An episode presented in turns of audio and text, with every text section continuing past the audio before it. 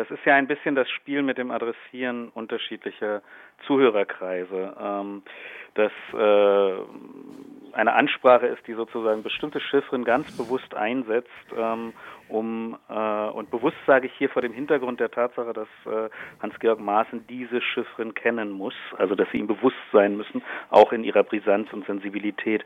Chiffren, die so eingesetzt werden, dass sie in einem bestimmten Publikum antisemitisch gelesen werden, dass sie in einem anderen Teil der, der, des Publikums ähm, antisemitische Assoziationsketten auslösen, die sich vielleicht die mh, hm, Rezipienten gar nicht bewusst machen und dass sie in einem dritten Teil des Publikums nicht als solche ähm, zu entschlüsseln sind, dass sie auf jeden Fall bei öffentlicher Kritik immer rausgenommen werden können aus dem Bereich der Kritik, weil man sagt, wir haben ja nicht über Juden gesprochen.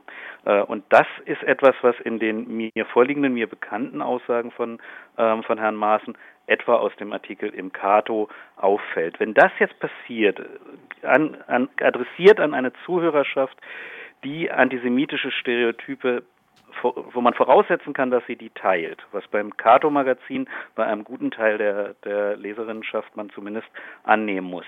Dann können wir auch davon ausgehen, dass hier relativ ähm, äh, ja relativ stark die Absicht besteht, solche Assoziationsketten auch zu mobilisieren und auszulösen. Können Sie das ein bisschen konkreter machen? Um welche Aussagen handelt es sich da? Ja, also Sie merken es eigentlich immer dann, und äh, das ist jetzt was, was äh, Maas meines Wissens so nicht getan hat.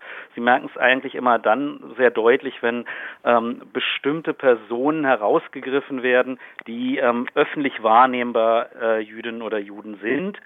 Wenn die als Beispiele angeführt werden und in ihrer Bedeutung für einen bestimmten Sachverhalt maßlos überbewertet werden.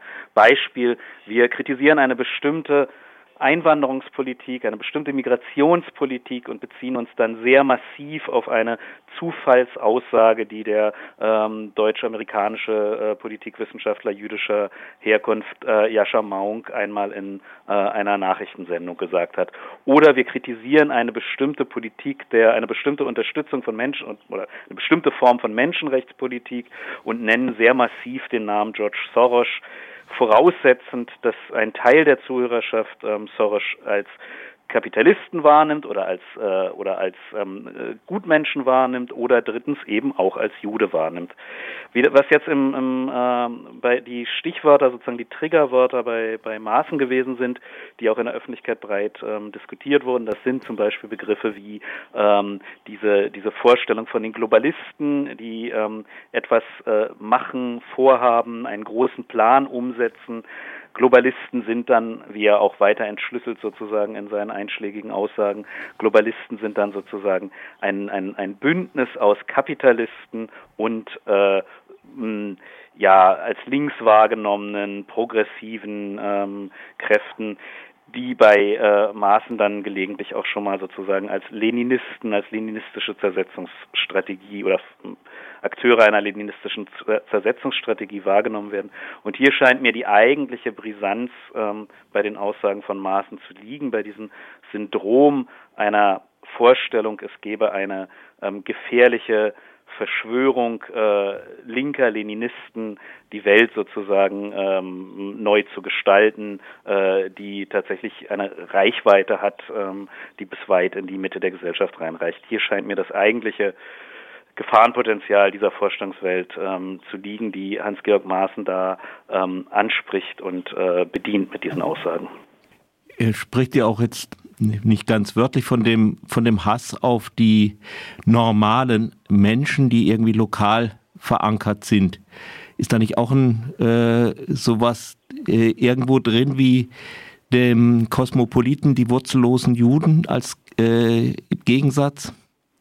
Im Grunde genommen hat er das ja nur relativ unoriginell bei seinem früheren Parteifreund äh, Alexander Gauland ähm, abgeschrieben. Also als Gauland ganz ähnliche Aussagen gemacht hat, auch mit Begriffen wie Globalisten und die ähm, verorteten, äh, heimatorientierten ähm, Somewheres und die äh, nicht verorteten global, globalistischen Anywheres. Da, das ist jetzt drei Jahre her, das war im Oktober 2018, da ist dem Feuilleton sehr schnell aufgefallen, welche antisemitischen Motive hier bewusst angesprochen werden. Man hat ja damals sogar versucht, ähm, das auf eine Hitlerrede zurückzuführen. Dass nun Gauland von Hitler abgeschrieben habe, habe ich immer für abwegig gehalten, aber dass man sozusagen auf einem äh, gemeinsamen Gedankenfeld aufsetzt, dass, äh, ähm, äh, dass dieses Bild einer wurzellosen globalen Elite, ähm, äh, die jüdisch geprägt ist oder stark jüdisch geprägt ist äh, oder sogar das Weltjudentum darstellt, dass man die teilt. Das führt dann eben dazu, dass man durchaus mit Recht bestimmte Parallelen in diesen Aussagen sehen kann. Ja, aber weder Maaßen noch Gauland haben natürlich bei Hitler abgeschrieben. Nur als Gauland das gesagt hat, da war das Feuilleton relativ schnell relativ einig. Ähm, Im Grunde genommen sagt äh, äh, Hans-Georg Maaßen hier fast mit denselben Worten fast genau dasselbe. Und das Interessante an der ganzen Geschichte ist, Gauland hat das ja damals in der Frankfurter Allgemeinen Sonntagszeitung veröffentlicht. Ähm, etwas später hat er in dem neurechten äh, ähm, Zentrum, äh, ähm, dem Institut für Staatspolitik in Schnellroda ähm, oder vor dieser, vor diesem Spektrum einen, äh, einen Vortrag gehalten.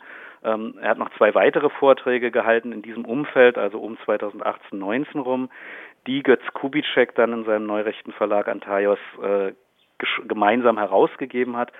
Vorträge, die drei Themen thematisieren. Den Nationalismus unter der Rubrik, äh, dass sozusagen die postnationale Epoche der Globalisierung abgeschlossen sei. Zweitens den Begriff des Populismus, den ähm, äh, Gauland in seinem ähm, Frankfurter Allgemeine Sonntagszeitung Beitrag angesprochen hatte.